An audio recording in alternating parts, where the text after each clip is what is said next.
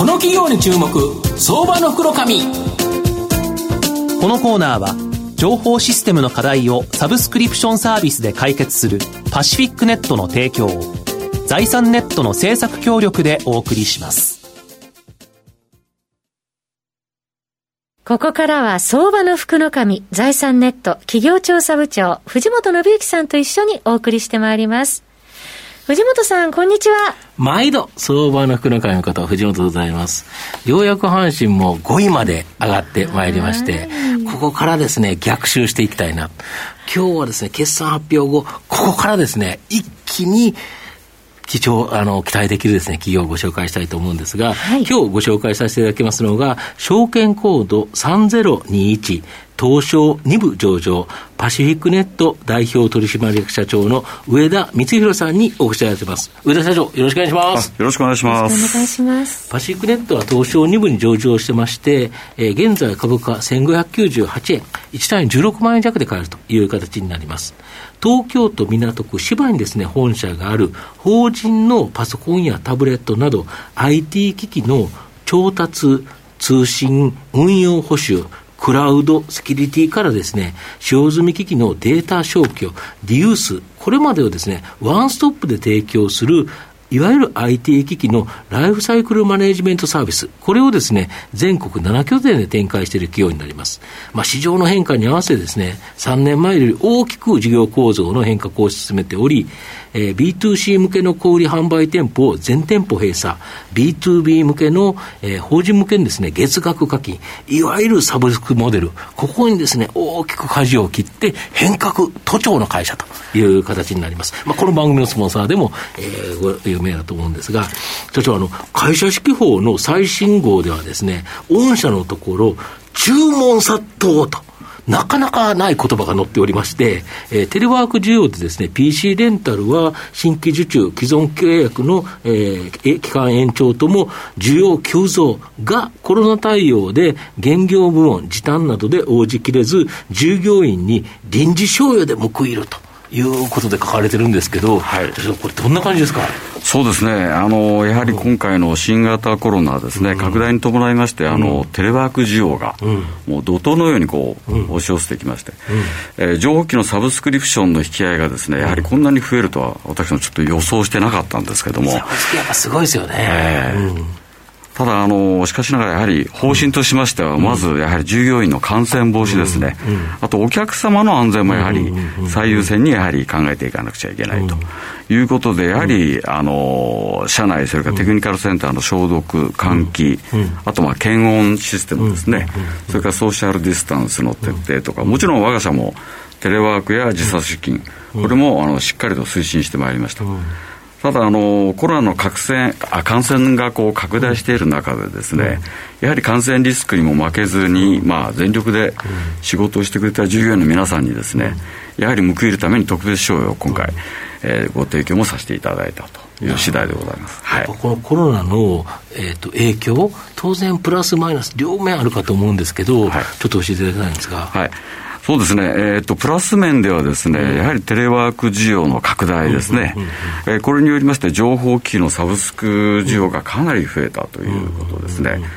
あと、お客様の情報システム部門、はいはい、これもやはりテレワークということで、やっぱりアウトソーシングのニーズが非常に高まってきたと。えー、これも当社にとってはプラスになりました。またあのサブスクリプションというのは大体不況期に強い、不景気に強い、まあ、そうですよね。いきなりお金がかからない。そうなんですね。その使った分だけ使った分だけでございますんでね。そういう不景不景気に強いという構造的な側面もまあプラスとして働いていくんじゃないかなというふうに考えております。あとあのマイナス面でございますけどやっぱりどうしても社内の勤務体制、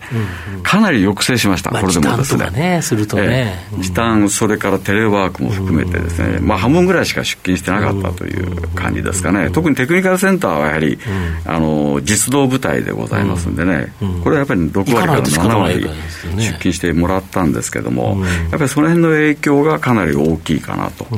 で例えばなんですけど、情報機器の出荷とか回収ですね、これがやはり思うようにできない、今通りということではないと。そうですね、こういう影響が出てまあ、いまだにちょっとあるんですけども、あとあの、対面で営業ができないということで、商談がどんどん長期化していくんですね。で、商談から実際の受注契約までの期間が非常に今今までよりもずっと伸びるという傾向もやはり出てきているこれはマイナスだと思います。ただ、あの、総じて申し上げますとね、全体的には、あの、観光需要の落ち込みによる、あの、子会社のケンネットのイヤホンガイドですね。この辺のマイナスの影響を除きますとね、うん、えー、テレワーク需要の増大というプラス面の方が、うん、まあ、かなり大きくカバーしてくれてるとすると、結局マイナスプラス両面あるけど、やっぱプラスの方が大きかったね。そうですね、プラス面がかなり大きかったと思います。なるほど、あと、この先日ですね、発表された決算発表内容とですね、はい、まあ、今期の見通し、これをじっくり教えていただきたいんですが。はいえー、おかげさまでですね、うん、えー、増収増益でございました。うんうん。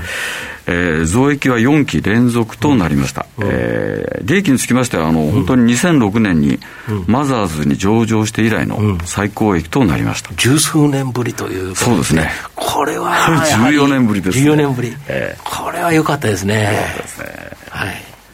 あとあの、事業別に申し上げますとね、IT サブスクリプション事業の方は、うん、やはり情報機器のサブスク、うん、これがやはり Windows7 から10への入れ替え需要をやはり的確に捉えたと。うん。でおかげさまで中長期の受注がかなり急拡大しました、えー、ただ Windows7 の入れ替え需要はピークを過ぎたと言われてるんですけども、えー、サブスク情報機能サブスクの需要そのものがですね、今後も継続して伸びていく勢いでございます、はいあと世の中のテレワークの拡大もですね、追い風となっておりまして、やっぱり4月以降、あのテレワーク用のノートパソコンとか、通信 SIM、それから Wi-Fi の引き合いですね、これ非常に増えまして、えー、それが大きくやはり受注にも結びついたと御社の場合、MVNO もされてるから、えー、SIM をつけて提供できる、ただノート PC だけで通信ができてしまう、えー、これ全然違いますよね。えー、続きましてあの iPad 事業の方なんですけれども、うん、えー、情報機器のデータ消去ですね、うんうん、これあの昨年12月にあの神奈川県庁で発生した、ハードディスク転売事件ですね、こちらの影響もございまして、当社のデータ消去の引き合いがかなり急増いたしました。まあ、それはそうですよね。まあ、あの長年あの、セキュリティ対策には当社、うんあの注力してまいりましたので、うん、それがお客様に高く評価していただいた結果というふうに考えております。僕もテクニカルセンター、御社のやつ、行かせていただきましたけど、はい、本当にガッチャン壊してますもんね、そうですね。物理的にあれ、どうしようもないぐらい壊れてますもんね。えーうんあとあの、イヤホンガイド事業の方なんですけども、えー、第三四半期までですね、対前年比で大幅に増収増益だったんですけれども、やはりこのコロナの影響の直撃を受けまして、えー、第4四半期は大幅売上減となりました。えー、しかしながら通期ではですね、ほぼ前年並みの利益を確保できております。なるほど。で、来期はどうですか？はい。そうですね。今期ですね。今期ですね、うん、今期はですね、やはりテレワーク需要をもっともっと的確に捉えてですね、うん、IT サブスクリプション事業を一気に拡大する戦略でございます。えー、さらにあのデータ消去につきましては、間違いなくですね、重要度が増してまして、まあ、当然ですよね、えー、ここは。そうなん漏れた時えらいことですもんね。えらいことになります。ので、でそちらの方の事業の拡大は今後かなり期待できると。確信しております。これ確信というのは今後はですね、今までは私どもあの、情報機器のライフサイクルマネジメント、LCM と呼んでるんですけど、これに注力してきたんですが、今後はですね、データの LCM、いわゆるデータを作成して加工して、置いてクラウド上とかそうですね、クラウド上に置いたり、ファイルに置いたり、ただ最後はどうしても消去しなくちゃいけないと、完全に。えー、これの一連の流れをですね、データの LCM と呼んでですね、今後の成長の柱になる可能性が大いにあるかなと。これ面白いですよね、えー、やっぱり企業っていろんなデータがあって、今まではなんかそれの流出とかだけ考えたけど、ね、最後、消去するところまで、そうなんです。やっぱり考えておかないといけないということですよね。結局、データ量がもう爆発的に増えてますので、うん、結局、消去すべきものがそのまま放置された状態で、ファイルの片隅に残ってるとかですね。えーこういったものも含めてですね今後はちょっと事業として捉えていきたいなと考えております。はい、あと、イヤホンガイドもちょっと面白い動きあるんですよね、はい、そうですね、実はイヤホンガイドの方なんですけども、うん、3密を避けるツールとして、新たな需要が実は生まれております。ええ、あの先日、日本旅行業協会のガイドラインが実は出まして、え団体旅行での安全管理にガイドレシーバーを使うことと。ああなるほど。結局離れて説明ができますので、ね、大きな声でガイドさんがあーって言っちゃうとやっぱり飛沫が拡散したりっていう形だから、小さい声でイヤホンガイドで言ってもイヤホンガイドだったら耳についてるから、ね、みんながきちっと聞こえると、みんなを集めて説明しなくてもですねソーシャルディスタンスを確保した上でそう離れて、離れてる状態でもですよね、ね要は人が声をかけるということでいうと、集まってもらって喋んなきゃいけないけど、要は離れて、みんながバラバラにいても、イヤホン外だったら聞けると、はい、あこれでガイドラインだったら、これ、ものすごく特需が出るんじゃないですか、ね、これ、おかげさまでね、だいぶ問い合わせいただいてまして、うん、今後、よりあの追い風になるんではないかなというふうに推測しております。あの、実はあの3日ほど前にですね、え東京ジャスダック上場のこういうレンティアさんという企業さんと、ソーシャルディスタンス応援キャンペーンというのを実はスタートさせていただきました。で感染防止の、まあ、啓発ですね、これを目的に、イヤホンガイドを無償でレンタルしようと。なるほど。いうものをですね、えー、始めさせていただきましたので、ぜひ、あの、ご活用いただければと。法人であれば申し込みが可能でございますので、はい。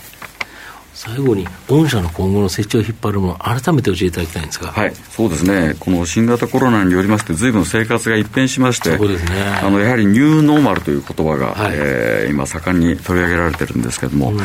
このやはりニューノーマルへの移行という時代の変化をですね、やはりチャンスとして、いかに捉えていくということが重要かというふうに考えております。でこれからもですねやはり我々の戦略は非常にシンプルでございましてやはり増収増益をまず実現する、うんでそれはやはり配当という形で株主様には還元をしていくと、やっぱりこれがもうシンプルな戦略かなというふうに考えて、ね、でそれらの課題をやはりまるっと解決するのがやはり当社パシフィックネットのサブスクリプションまあ、月額課金でコツコツやっぱりストック型で伸びていく、ね、これはいいですよね。で、これ、実はあの情報機のサブスクリプションって、そんなにやってる会社がないんですね、世の中。なるほどまあ、ぜひこの一層のサブスクリプション型サービスの拡大でですね、うん、やっぱり持続性の高い100年続く企業を目指してまいりたいと思います。どうぞよろしくお願いいたします。まあ、最後まとめさせていただきますと、パシフィックネットはですね、まあ、コロナショックにも負けず4期連続の増益で、最高益更新と絶好調という形になります。まあ、今期もこのニューノーマルへの移行というですね、時代の変化、これをですね、チャンスとして捉え、今後もですね、大きな成長を期待できる相場の福の神のこの企業に注目銘柄になります。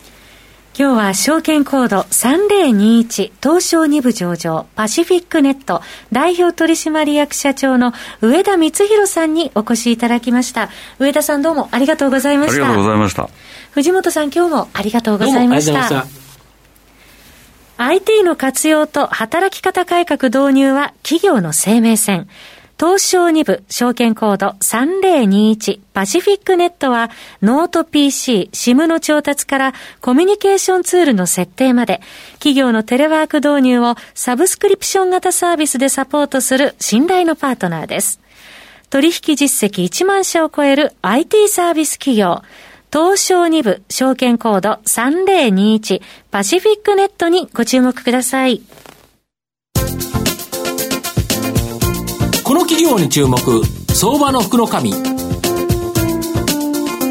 コーナーは情報システムの課題をサブスクリプションサービスで解決するパシフィックネットの提供財産ネットの政策協力でお送りしました。